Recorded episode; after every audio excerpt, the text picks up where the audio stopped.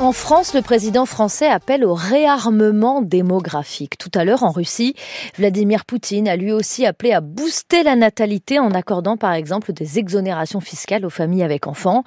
La natalité est un enjeu majeur à travers le monde et c'est tout l'objet de notre club des correspondants cet après-midi. Nous partons d'abord en Corée du Sud où le nombre de nouveau-nés est au plus bas. 0,72 enfants par femme en moyenne. Célio Fioretti, la Corée du Sud devient un pays de plus en plus vieux Aujourd'hui, les 51 millions de Sud-Coréens ont en moyenne 44 ans, mais ce chiffre pourrait grandement augmenter dans les prochaines années à mesure que le pays vieillit et ne se renouvelle pas. En 2070, il est estimé que la moitié des Sud-Coréens auront plus de 65 ans. 30 ans plus tard, en 2100, la population sud-coréenne sera divisée par deux. Une crise démographique qui se fait déjà sentir, notamment sur le système de retraite, qui ne disposera bientôt plus d'assez d'actifs pour financer les retraités. L'économie, elle aussi, anticipe déjà une récession à mesure que la population coréenne ne pourra plus travailler. Et face à cette situation, qu'est-ce que le gouvernement sud-coréen a envisagé? Cette crise démographique est une vraie urgence nationale et le gouvernement a mis la main au porte-monnaie pour tenter d'endiguer ce déclin.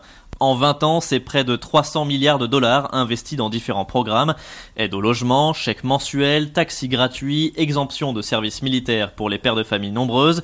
Le gouvernement multiplie les incitations aux naissances.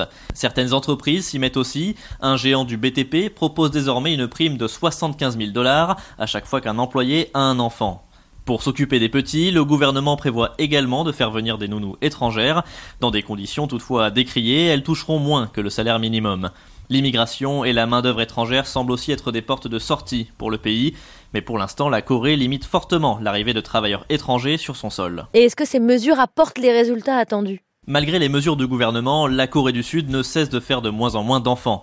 Il faut dire que le problème est bien plus profond qu'une simple prime accordée aux jeunes parents. Pour beaucoup, c'est la société coréenne elle-même qui ne permet pas la venue d'un enfant. Semaine de 52 heures de travail, marché immobilier excessivement cher, difficulté à allier vie de famille et travail, pression sociale importante et coût de l'éducation, les raisons sont nombreuses. Les femmes sud-coréennes pointent aussi du doigt la profonde inégalité entre les hommes et les femmes. Les tâches ménagères restent principalement l'affaire des mères de famille. Au travail, ces dernières sont d'ailleurs poussées vers la sortie de leurs entreprises dès la venue d'un enfant, rendant tout rêve de carrière impossible. Une vie difficile que beaucoup ne souhaitent pas infliger à leur enfant.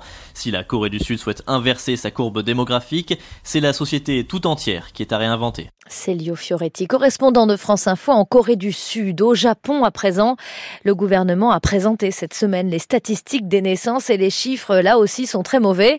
La dénatalité est déjà un phénomène ancien sur l'archipel, mais cela va de mal en pis, Karine Nishimura. Et oui, la dénatalité s'aggrave et atteint même des niveaux qui dépassent largement les prévisions les plus pessimistes. Seulement 758 600 naissances ont été enregistrées l'an passé au Japon. Le record de faiblesse est battu tous les ans depuis 8 ans. Pire, les démographes pensaient que le passage sous 800 000 naissances annuelles se ferait seulement vers 2032. Eh bien non, il a eu lieu 10 ans plus tôt.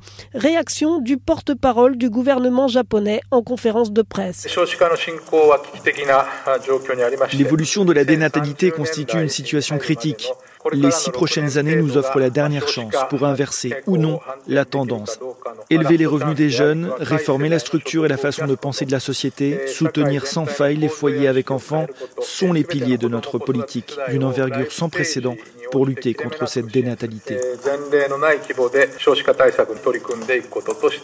Donc le gouvernement est conscient du problème, mais ce phénomène dure en fait quand même depuis plus de 40 ans. Et il semble que le problème soit économique. Karine, les couples n'ont pas assez d'argent pour élever des enfants? Oui, c'est ainsi que l'analyse le gouvernement en effet, et il est exact que le pouvoir d'achat, l'évolution des revenus, le coût de l'éducation comptent énormément dans la décision de procréer ou non, particulièrement au Japon. Mais l'analyse est incomplète, car il y a déjà des aides qui ont été amplifiées au fil des ans et n'ont rien changé. La dénatalité est un problème depuis si longtemps que le nombre de femmes à même de donner naissance s'est lui aussi fortement réduit.